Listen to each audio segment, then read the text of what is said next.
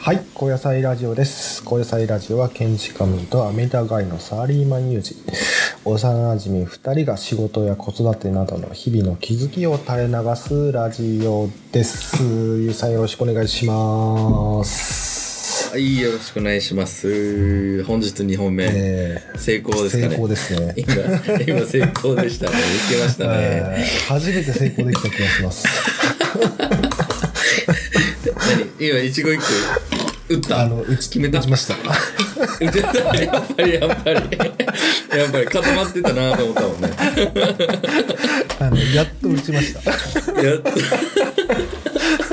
18話目にして決まりましたね、イントロが。えーこれを、よかったこれをフィックスして、これからこれでいこうと思って。これが。じゃあ、はいはいはい17回、17回目までの視聴者の皆さんが、ええあれかもね、ちょっと寂しくなるかもしれない。寂しくなるね。麦のアドリブがなくなるからね。が聞こえなくなって思うと。これ成長しねえなってずっと思ってたと思うんだけど、まあ、それも、なんだろうな、こう、ご愛嬌で、ね、いいと思う。えいいと思う逆にちょっと、僕はあアドリブファンだったからね。えー、じゃあ変えていく？え ーまあ、ブラッシュアップはしていきますね。じゃあ、オッケーオッケー。いいっすね。常に成長ということで。はいはい。で前回のゆうじさんが、あのテーマ出しをしてもらったんですけど、今回のゆうじさんからテーマ出しをしていただきたいと思います。ちなみに僕は何も聞いてないので、ちょっとドキドキしてるんですけど、じゃあゆうじさん、お願いします。はい。はい、ありがとうございます。はいはい。ちょっと、あの、えー、2本目ということで、ちょっと勢いも出てきたので、えマーカーズマークを。いいね。の飲み始めました。最近ちょっとウイスキーがね結構好きで。あなんか保育園友達のお父さんが結構お酒飲むの好ーきで。ウイスキーとかもね一緒に飲んでくれてもともとバーで働いてたっていうのもあってウイスキーあ俺がね。あ、ゆうじかか。うんうんうん。うんうん。だからウイスキーっていうのはまあちょっとうん。たしなんでいたというか飲んでた時期もあった。うんうんうんうんうん久々にあ美味しいなと。うん。いいよね。いい、うん。あとね銀座のね、あのちょっとごめんねトピック全然入んないけど、うん。あの前職の時に、うん。えーうちのパートナーがね何度も連れてってくれた銀座のあのお酒屋さんがあって、うん。まあ、バーなんだけど、ええ。その世界の、えーそこはねハイボールの選手権で、へー。優勝した人バーバーテンの人がいて、へー。ハイボールの何、ね。めっちゃ絞ってるじゃんみたいな、うん。ハイボールなんかもう足すと入れるじゃんみたいな。足すだけみたいな感じだけど、まあその人が入れるハイボールを何回も飲ませてくれたん。だけど、えー飲んでみたい。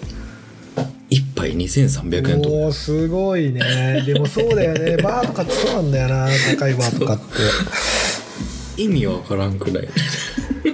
何それみたいなその人の時給めっちゃ高えな。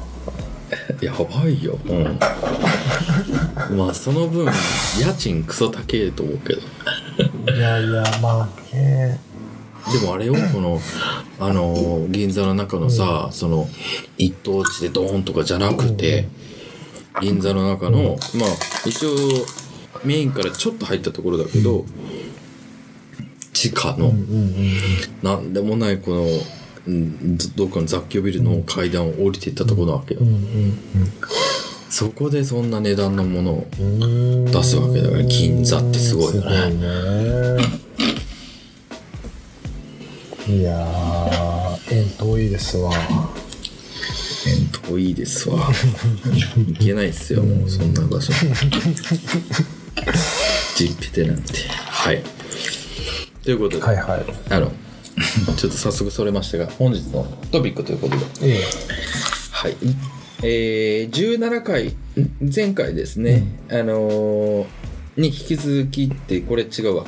引き続きもう一個トピックやろうかなと思ったんですが、ちょっと急遽えーサクッとラフなえーものを一つやりたいなと思いまして、えーこれは最近、えーつい最近って言ってももう数週間前ぐらいかな、うん。あのーネットで炎上したうん。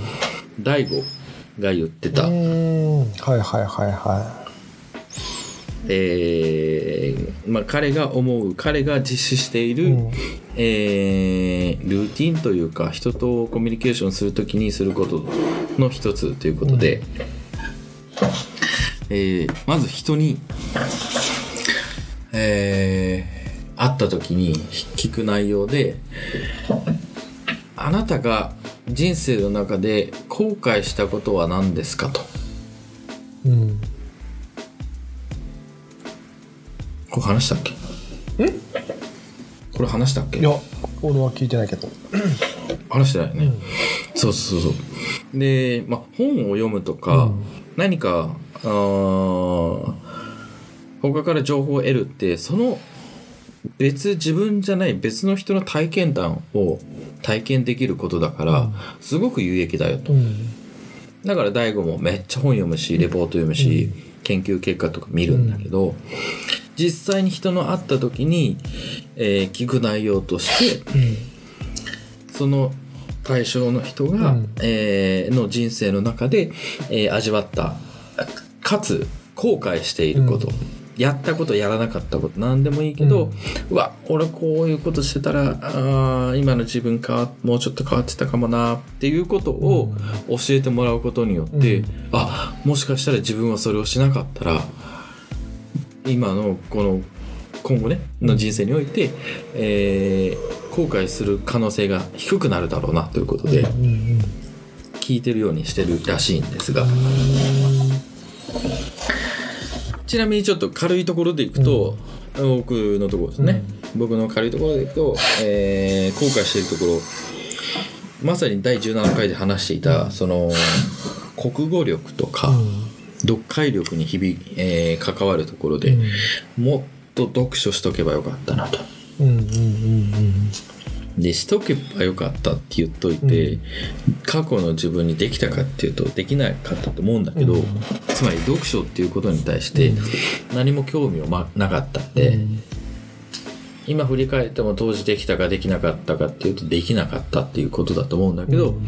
可能であればもっといろいろ本を読んでいたかったなってすごい思う、まあ、ちょっとこれ簡単だしみんなも思うところはあると思うんですけど、うん。まあそういった感じで、うんうん。麦の人生の中でうん。えー後悔しているとこああしとけばよかったなもしくはああしとかなきゃよかったなっていうのがあってそれをもし自分が実行できていたら今の自分はもうちょっとこうなってたなとうん。いうようなところで何かあれば。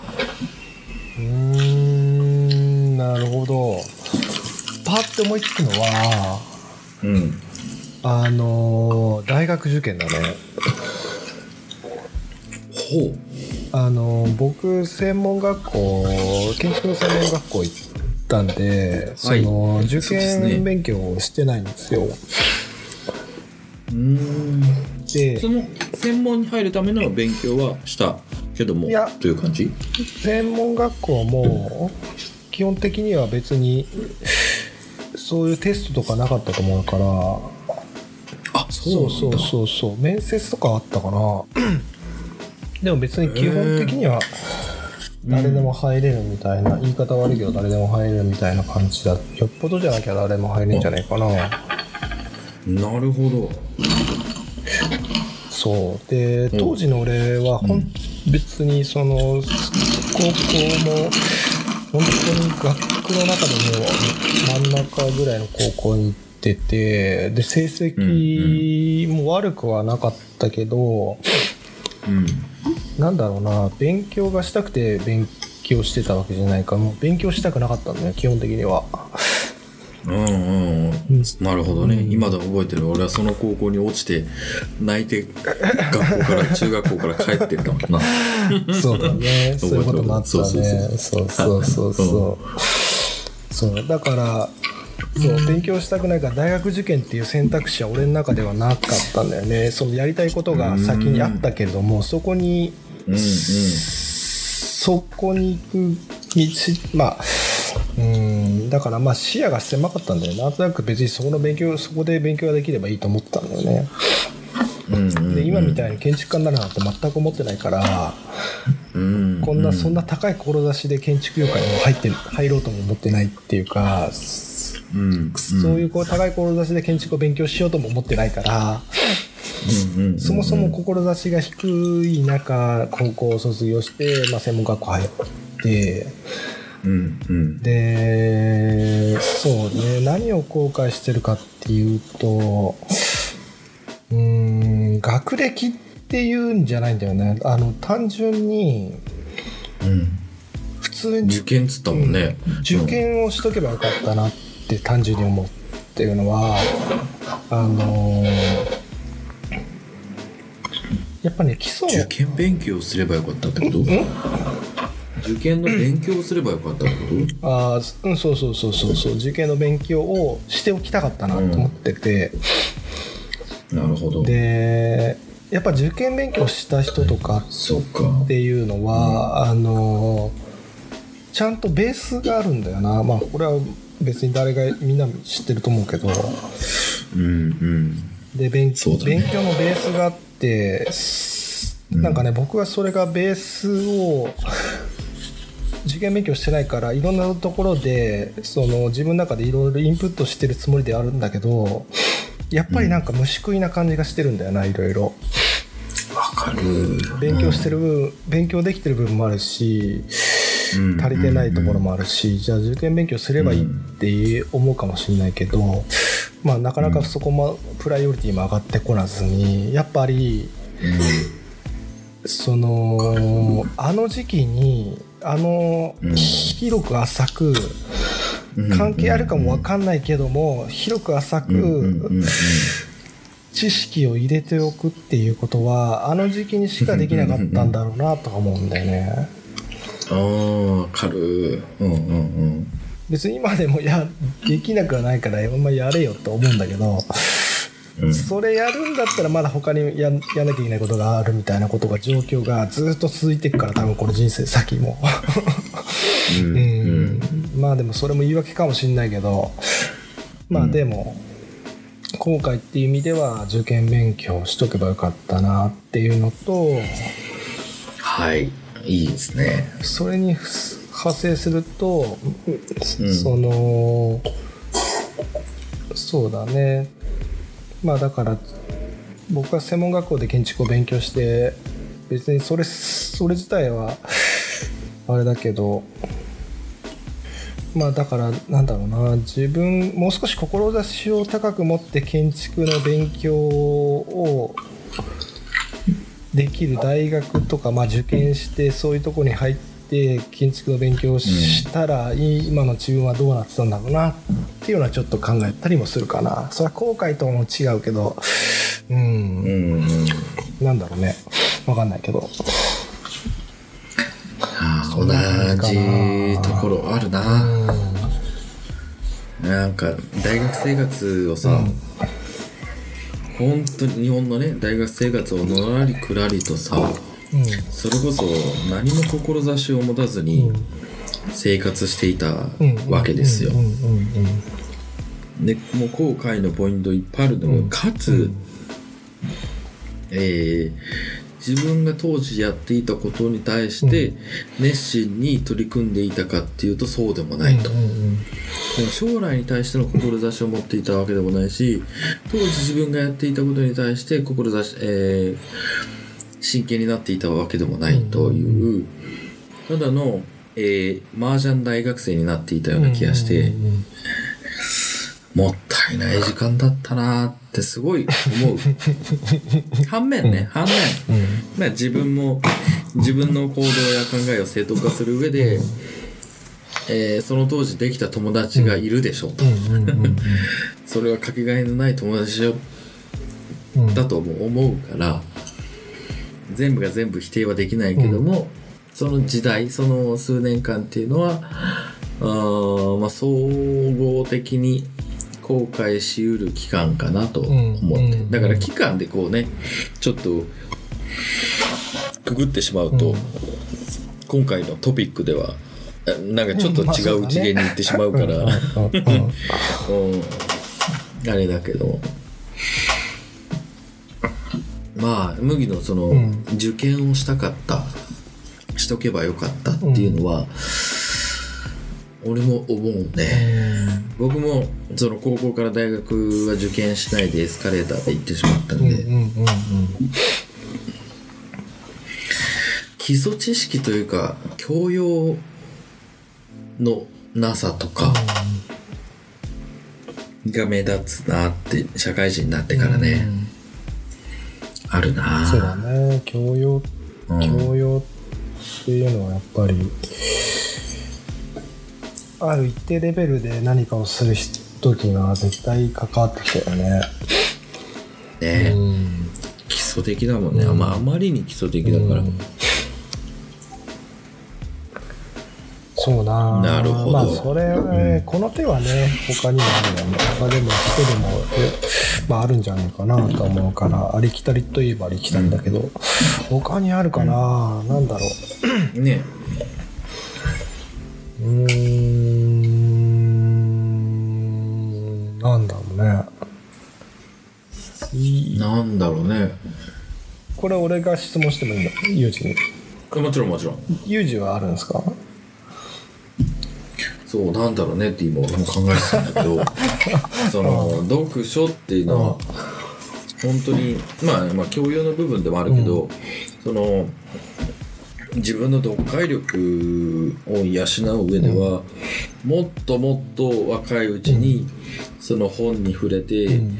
本の中での疑似体験をうん。自分の中で積んであげればよかったなってすごくうん。後悔しているでもまあ本読むこと自体好きじゃなかったから、うん。後悔したところでうん。過去に戻ったとしても、うん。過去に自分に言ってあげられる時間があったとしても多分実行してなかったかもしれないから、まあどういうことになったかわからないけども。まあ強いて言うなら、その当時の自分に本を読むってこんなにいいベネフィットがあるよと、うん。こんだけ面白いことになるよみたいなのは言ってあげたいなと思うけど、なんかベネフィッ外トってちょっと違うかなって実はちょっと思ってて、おうおうおう。えっとなんだろうなその読書読書してるからいいわけじゃなくてそのスタンスが大事なんだと思うんだよね。その読解力って意味だと読書うんとかで身につくもんだと思思いがちだけどそういうわけでもないと思うし、うんうんうん。えっとまあなんかそうなんだろうな。そのまず読書読書をしとけばよかったっていう話で言うとその読書を、うん何かをこう調べたいとか何かについて追求したいとかうんっていう気持ちがあって何かを調べて、それの示それをまあインプットするための言語うん。がうん。まあその文字なわけじゃない？うんでそれを読み解くって話の、まあ、プロセスだと思うんだけどうん。だからその一番最初の動機が一番必要なんじゃないかと思うんだよね。うんうん。読書するにあたって。そうそうそうそうそうそう。うんうんうん。だからなんだろうな、まあ、何が言いたいかっていうとなんか夢中になれることとかなんかそういうことの方が一番上位に来るんだろうなと思ってて、うんああそうね。うん。俺もそういうのがなかなくずっと生活してたからユージの言いたいことよくわかんだけど、うん。じゃあ俺が当時の自分に何を言うかって言ったら、うん。読書するそのベネフィットっていうよりかはなんなんだろうな、もう少しこう何かに夢中になれるようななんかそういうことの大事さとかなんかうん。周りに流されるじゃなくて自分の気持ちもすごく大事だよみたいなことだったりとか、ああそれは言いたい、うん。あの特にうなんか夢中になれることって、なんかね自分で探すっていうよりなんか授かり物のような自分の中である、うんうんうん。まあ、で持ってない、からなのか誰かがこう自分の全てを捧げて生活にそれにえー全ての生活そこにどっぷりできるような人ってうん。もうすごい羨ましく思ううんけど、うんうんそれって果たしてその人うはん。それを目指してうん。そこにたどり着いたのか、うんうんまあいるかもしれないけどそれよりは巡り合わせというか授かり物というか、うん。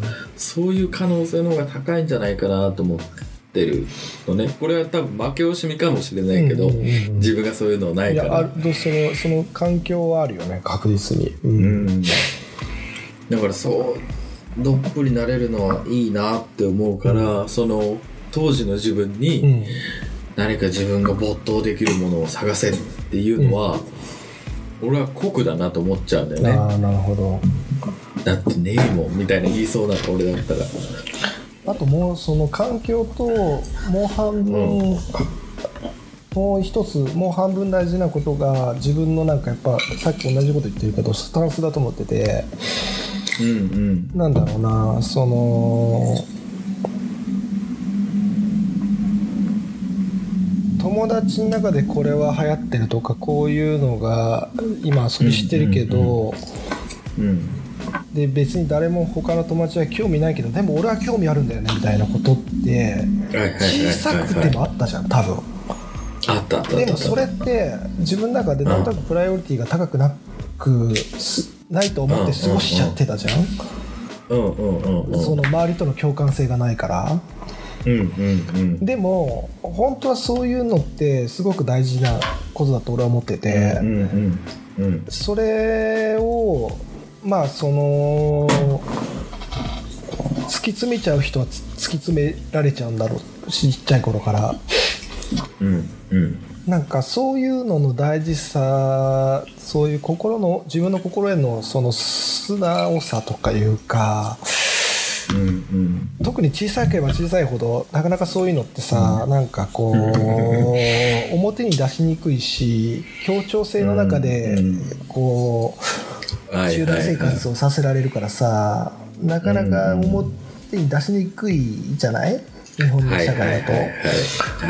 なんか本当はそうそういうんじゃなくてもっとこうオープンにうん自分の気持ちをこうアクションに移せるようなスタンスで入れた方がいいと思うんだよね。でそういうのの積み重ねきっかけの積み重ねからなんかは自分が没頭にな没頭できるようなものをこう手繰り寄せるみたいなこともあると思うのね。だからどっちも大事なんだけどそうそううん。だから自分まあ僕はそういうことで今は戻れないからもちろん戻れないけど娘にはなんかそういうスタンスでうん。生きてほしいなとは思ってるんだよね。もちろん環境で言ったらその親がその環境を作るつもりでもいるし。うんうんうんうんううん。んそうあね面白い。なんか今今の麦のコメントでさじゃあふ2つ言いたいことあったんです。よまあコメントあるんだけど、うんうんうん一つは麦がさ前話してた、その小さいまあ小さい頃のコンプレックスというか、小学校低中わかんない高学年まで行ったかわかんない低中学年の時のコンプレックス、うん。その周りを見てうん。自分の行動を制してたというか、あまり自分のこう思いを伝えるというよりはうん。右習えというか、うん。あ友達こういうことしてるんだこういうことやらなきゃなとかうんうん。なんかそういう思いがあったっていうのをうん麦が言ってて、うん。なんか想像できるというか思い出せるというか、うん。麦がそれを打った時にあああの時の麦って確かにうん。その、今麦が出そうとしているうん。自分の個人としての麦としてのその、アイデンティティというよりは、周りとの協調というか、うん周りとこう合わせて動いているような行動をとってたなと。でもみんな麦もいて一緒に遊んでたし、うん。っていうあの時はそういうことを考えてたっていうのかって思ったわけよね。このこの話を始めてから。ああの時の麦はそういう麦だったんだうん。と思って、そこにも今の話麦の思いというか、後悔している一つの何ですかって言った時にそれが出てくるっていうのは、やっぱあの時相当な思いをしてたのかなっていうのは思ったっていうのが一つ。うん。コメントと、うん。もう一つは、その、まあ、例えば当時の大学生うちらの大学生に言う言葉として、さっき俺が言ったコメントが当時の自分に、えー自分のやりたいことを突き進めばいいんだよとか、何か自分のやりたいことを探せばいいんだようん。っていうのは酷だっていうのは、もうまさにその当時の俺に今の俺が言ったとしても、何言ってんの？なないんだもんって言われて、うん。終わりな気がするんだけど、もし 今の自分がその当時の自分に振り返って言いたい言葉としては、まずなんか好きなことないの、うんなんかもう今バイトでも楽しいことでもいい、うん。バイトじゃなくてもいい、うん。ダンスでもいい、うん。もしくは好きな人でもいい、うん。何でもいいけど、うん。マジでえなんか興味あることないの？って言って、うん。その一つのかけらを見つけ出してあげて、うん。それに対して全力でそれやってみても面白いと思うよ、人生どうにでもなるし、どうにでもなっているから、今そのうん。道を、みんな周りのみんなに乗っか、ま、周りのみんなが乗っかっているようなレールと今の自分を比べなくていいよと、うんうんちょっとでもそっちにやってみたいなって思ったことあったら、もう行ってごらんみたいなそういう後押しをしてあげたい。うんまさに俺が言いたいこともそういうことだね。本当そうだと思う。うん。ちょっとでもいいよね、うんだから俺が今こう頭に浮かんでるのは、当時本当にパイナップル畑でいいやとか思ってたの、いいやじゃないパイナップル畑でうん。沖縄行って、自分のパイナップル畑を作ってゆっくり生活したいなって本当に思ってたの、でもそんな勇気がなかった、んどうなるか分かんないし行ったこともないしみたいな。でも面白い今の俺が、その当時の俺に会ったら、いいじゃんみたいな、めっちゃ楽しそうじゃんそんな、うんうんうんうん行ってごらんいいことあるよいい人いっぱいいるよ楽しいよっつって、もうあとお金とかどうでもなると、うんうんうんとにかく現場で働いてやってみたらいい。の、ダメだったら帰ってきたらいいしっつって、もう言ってあげたいね、あーめっちゃいいね。めっちゃいい話。本当に、もう本当もう。いや本当そうだな麦は何て言いたい？その当時の。悩んでいたもしくは何も持ってなかった当時の自分に言う言葉としてはどんなことがあって今今の俺で言うとパイナップルだけどどんなことがあって、うん。どうしたらいいよみたいなどんなアドバイスする？そうだな。あのー。わがままっていうか言葉があんま良くないな。えいいよ。でも好きよ好き、あのー大事なこと大事な。そうね自分にパーソナリティだと思う、うん。わがままであっなるほあれっどていう風に言いたいな、それな何歳の麦に言いたいのもう多分ねこれはちっちゃければちっちゃい方で有効だと思うんだよね、ああやっぱそうだよね そうだなと思った、うん。だから本当小学生ぐらいからでもいいかもしれないね。小1ぐらいいから。口酸っぱくそうなんだなと思っ伝えてあげたいぐらいだね。たわがままであれと。でうん。そうだね。で逆ちょっともう少しメタ視点で話すと、うんうん。うん。ななんで僕らがこんなことを思ってるかっていうとその、今の社会がこうこんな感じに変わってたからだと思うんだよねこんな感じっていうのはあのー昭和の社会構造からうん。あのブーカとかよく言われるけどそのうん。先行きがてかその変化がすごく早い時代になってきたから、はいはいはいはい。まさに。うんからその 大企業であってもどうなるかわからないしとかはいはいはい。社会の変化とか価値観がどんどん変わってってる中に今放り込まれてるからその日本昭和の時代とか日本の。古くからのその良しとされてた美徳感とか協調性とかっていうのがすごく邪魔になっちゃった社会だと思うんだよね今って。なるほど。そうそうそうそう。だから僕らが今こんなこと言ってんだけど、変な話、うん。昭和の感じのまんまずーっとまあ俺おあの時は平和平成だったけどその平まあその辺りのうん昭和からの流れがずーっとこれからも続くんだ、うん。続いてたとしたらこんなこと思ってないと思うんだよね。なるほどね。ううん。だからこのうん。僕らが今思ってる価値観すらら今の価値観に僕らが合わせてたっていうことなんだろうなって思った。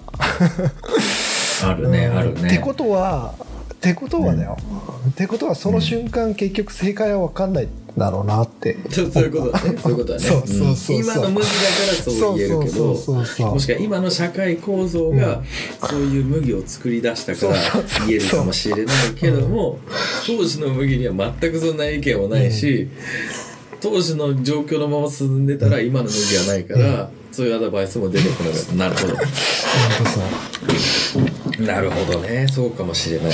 でも一つまあ基準になるとしたら自分が幸せになれるかどうかっていうところはまあ一つ基準になるかもしれないけど、まあ、そういう意味そうだで、ね広い意味ではわがままであれっていうのは合ってるかもしれないねもしかしたら、ね、合ってるかもしれないね。んそうだね。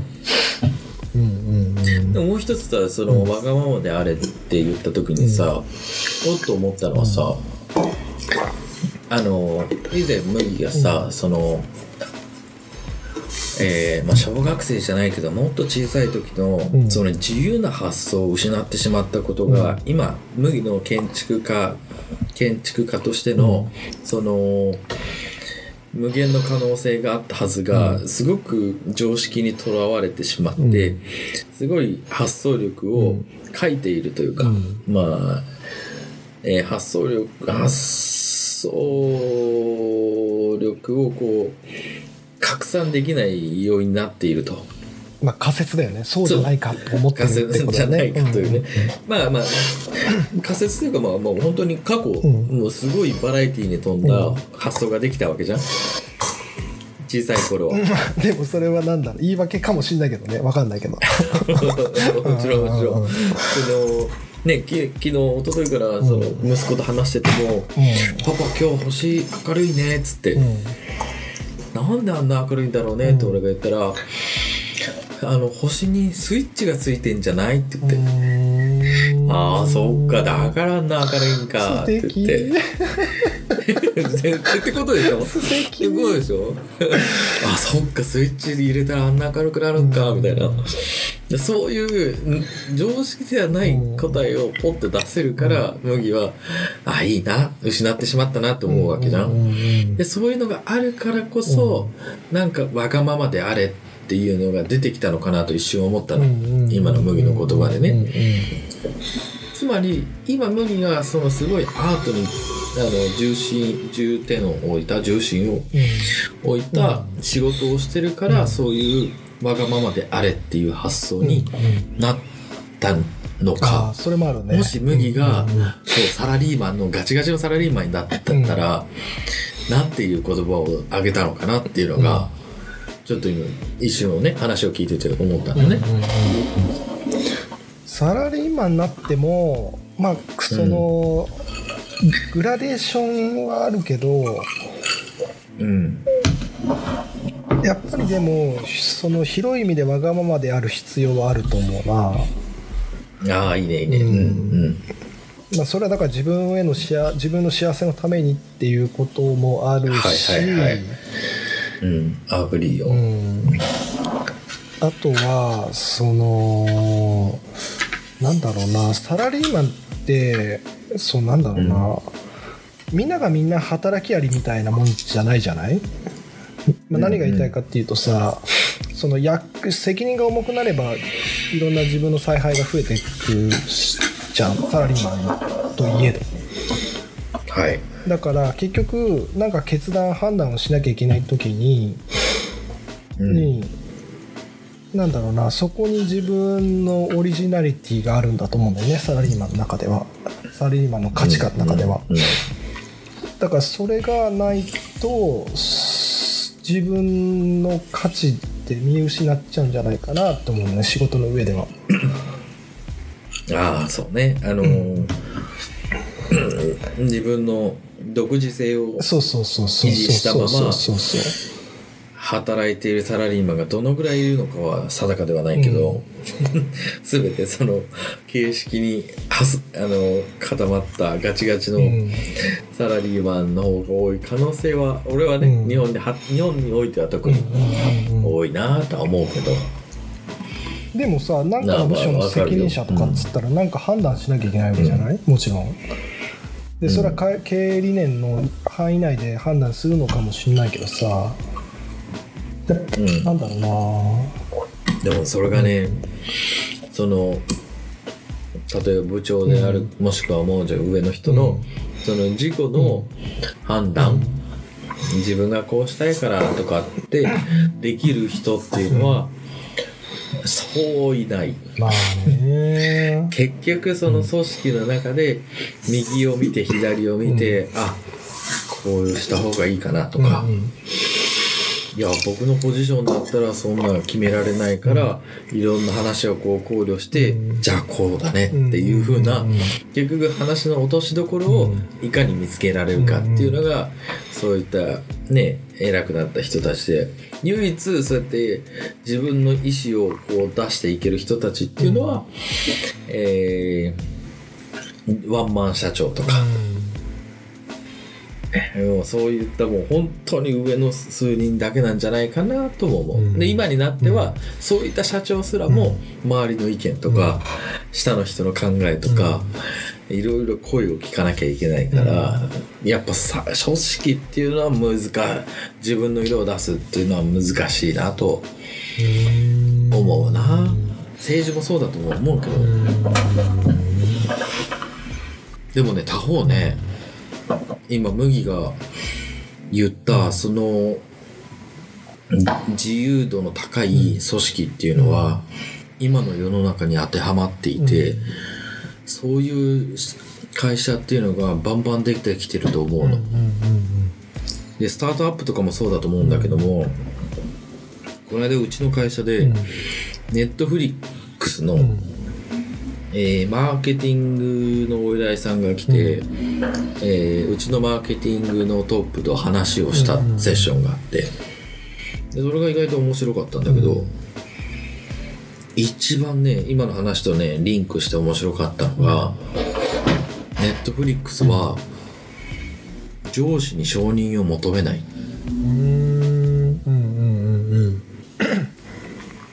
ってもう組織の一員からするとありえない、そのなんだろうなプロジェクトの進行うん。方法で、上司の進行なし承認なしで、うん。どうやってプロジェクト進むのみたいな、でもそれがいいんだと、でそれを実行するための、うん。えーどういったまあ制御というかどういったそのルールがあるかっていうと、うん。えー、おのおの自分の自由と責任を認識すると、うんつまり自分に自由があるのと同時に自分には責任があるんだっていうのを意識しているからこそ、上司の責任をな、えー承認をなしに、えーいろいろ物事を決められるって言ってて、そういう人たち、うん。つまりネットフリックスに勤めている人たちっていうのは、今麦が言ってるような、組織の中にいても、自分の采配がある程度、えー反映される決断をできる、だって。すごいもう画期的だし、現代的だなって思った、そうね。なんか俺はすごく好きだけど、なんか日本人はあんま好きじゃなさそうだよね。好きじゃないハマってないなって思う、うん。でもなんだろうな。じゃあどっちの組織がその、うん。どっちも本気出すとしたらどっちが本、ね、強いかっつったらやっぱネットフリックスなんだろうね、あの強いかどうかじゃ分かんないかもしれない正直、でもどっちが早いかどうかって言ったら、ネットフリックスの方が早くて速さはね。早い結果、そう。早い結果強いってなるかもしれない。うん。確かに、うん。だから結果は強いはそっちになるかもしれないけど、まず早い、もう。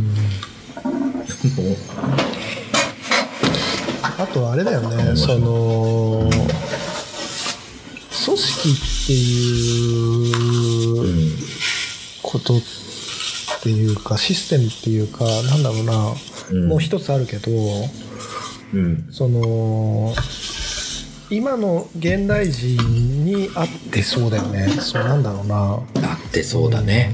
うん。やっぱりその組織を会社を背負ってとかっていうよりかは主語がやっぱりどううん。どうしても今の人たちって俺もそうだけど自分だもんね、だから自分がこの組織の中で何をできるかっていううんうんうんスタンスで仕事をしたい人が多いと思うからそういう人にとってはやっぱりネットフリックスなんかモチベーションが全然違うよね。うん。本当に合ってると思うよね。現代人にとっては、えー、そうだよね。自分でできちゃうもんね。うんなんかそれだったら確かに別に昇進しなくてもいいような気がするね。そういう組織だったら。ね面白いよね。うん。やっぱり。自分の采配でいろいろ決められるし。下手したらでもまあ何か大大失敗をした時は大変かもしれないけど、でもネットフリックスの、うん。その根底にあるのはあのいかに人を育てるかっていうのも大事にしてるということで、うんその責任と、し自由と責任がもう表裏一体のように、えーつえー常にその決断をする時にはついてくるんだけども、間違えても認めあの見捨てない、あなた失敗したねと、うん。それは分かった、でもじゃあどうやってそれを改善する、次回は失敗しないようにするかっていうのを一緒に考えると、そこのバックアップまでもあのあの社員全員全員の認識として持ってるから、うん。そういうカルチャーができてるんなだって。もう強いよね。ね。うん。うーん。面白いよね。組織のあり方って一人一人がその社員一人一人がなんか一つ一つのコンテンツを提いいね。なんか提案してそれが今そのねそのサービスの内容になってんのかな。あのね。あの数だけのさ俺そのサービスっていうか、うん。コンテンツをあのスピードで出してるのすげえなと思ってたんだけど一人一人が主体的にそういう管そのコンテンツを管理してるみたいなことだったらなんか今納得できたんだよな。なるほどねと、 Good point、うん。そうそうらしい。あやっぱそうなんだ。だからそのマーケティングのトップの人は、そのマーケティング Netflix Japan として、マーケティング活動の全てに目を通せない、もしくは通したとしても、それに対して一個一個その自分の名前で承認はしてないんだって、だからもう走っていくんだってどん。どんん。でその中でチームリーダーっていうのがいる、でチームリーダーがもうどんどん決めていく。うんなるほどねなんかネットフリックスのサービスにもまた合致してるんだろうね。してるよね。なんか一つのそのプロダクトをなんかこう、し会社挙げて作るとか言うとそれだと辛いけど、そうそう。そうそうそう数あるにそういう。コンテンツをさばかなきゃいけないというかそうそうそうそう。変な話そのコンテンツって何が当たるか動画コンテンツって何が当たるかとかって誰も多分分かんないからうんなんだろうな人一人の価値観の中で提案していくっていうのがスピードある感の中で出していくっていうのが一つの答えでもあるんだろうな。そう、ん。グッドポイントまさにそうで。あのー各プロダクトで失敗成功が許されるうん。商品なそうだわけよ。うんうんうんうん。だからここで失敗してもあんた次あるでしょ、うんうんうん。っていうもうそういうビジネスなもともとうん。ね、うんうんうんでもうちの会社ってそういかなくてさ、ね。失敗したら人死ぬからう人死んだらもう会社死ぬから、うね。だから必ずしもうちができるような、あの組織図ではないんだけども、うんだマッチしてるよね本当にそうだ麦が今言ったように。ね。でもなんかその全く同じことにはできないけどその裁量をうん。与えるっていうのはその、やっぱりこれからはすごく大事になってくるんだろうなって。いうか、まあ、やってる人も上司もいるだろうしやってる会社もあるんだろうけども。そうそうそういわゆる僕らがイメージするその大企業の社内システムうん。カチカチの社内システムっていうよりかはもう少しこう下のものに主体性を育てるような教育だったりとか仕事のして方っていうのはすごくこれから大事になるだろう。しそういう仕事をし変化をしてくれるような組織じゃないとやっぱなかなか辛い部分あるんだろうな。そうそうそうそうそう。まさにそう。なるほどね。おもろいよだからこういうところを見て感じて触れて学べるなって思う限り、やっぱ組織の中でいて働くっていうのはベネフィットというか、うん。まあ、自分のためになるよね、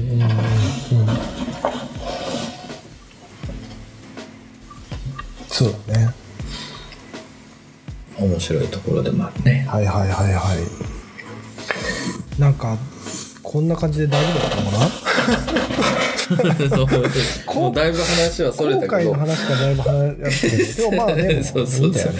うん大事なことだよ、全部。いやいい面白かったから。面白かったから OK